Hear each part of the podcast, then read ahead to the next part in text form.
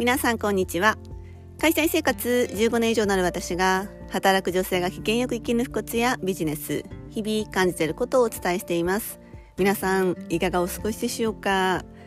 いやはや新年度が始まって約2週間ですかね。私自身はあの少しチーム替えをしたこともあってもう毎日びっくりするほどあっという間に時が過ぎています。あの本当にこう時が解けるとはこういうことかって思いながら実は日々を過ごしています。皆さんはいかがでしょうか？体調などを崩していらっしゃいませんでしょうか？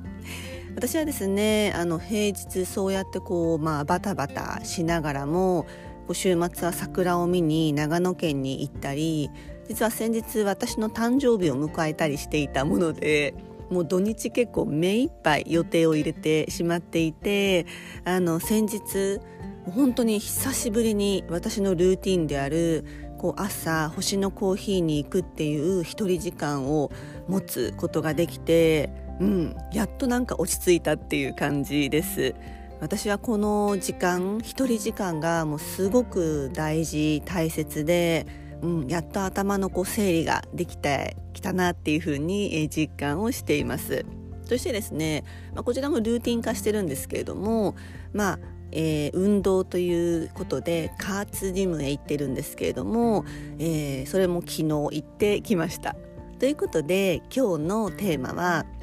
体を拡張することで考え方も人生も拡張させようです。私はあのずっとポッドキャストラジオを聞いてくださる方ご存知の通りあの加圧ジムへ行くことを習慣化しています。でもともとはあの健康診断で引っかかってしまって、まあ、減量体重を減らすっていうことが目的で行き始めたんですけれども、まあ、今はですねもうもはやこの加圧の時間は私にとってまあ、無心になれる何も頭の中を考えない空っぽにする結構瞑想に近い時間なんですね。でやっぱりこう体を動かして血流を良くするとやっぱりすっきりするし結果としてやっぱこう考え方とか人生をもこう前向きにさせてくれる拡張させてくれている気が最近すごくしています。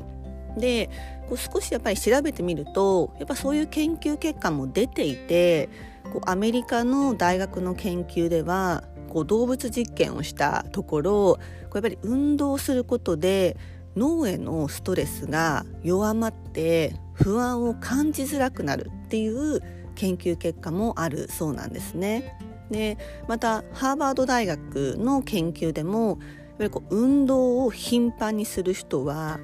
うつ病のになる確率が20から30%低いっていうこともこう判明しているもう数字で実験で判明しているんですね。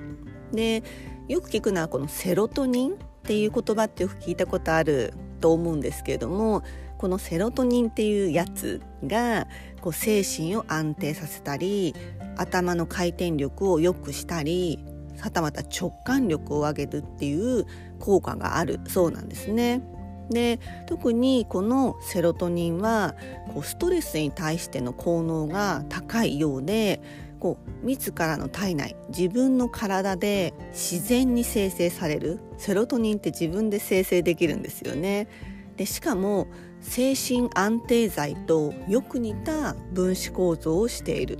らしいんですよ。セロトニンってやっぱすごいですね。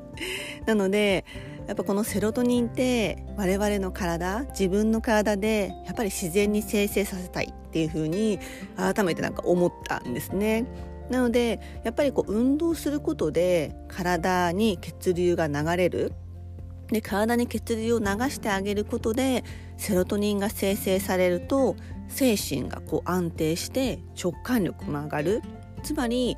運動することで体をつまり体を拡張させることで自分の思考や未来をも拡張させてくれる広げてくれる、うん、あの運動って、まあ、私も加圧行ってるぐらいなんでこうやって加圧って30分で済むんですね。あんまりこう長い時間できないなと思っていたので加圧っていうのを選んだんですけれども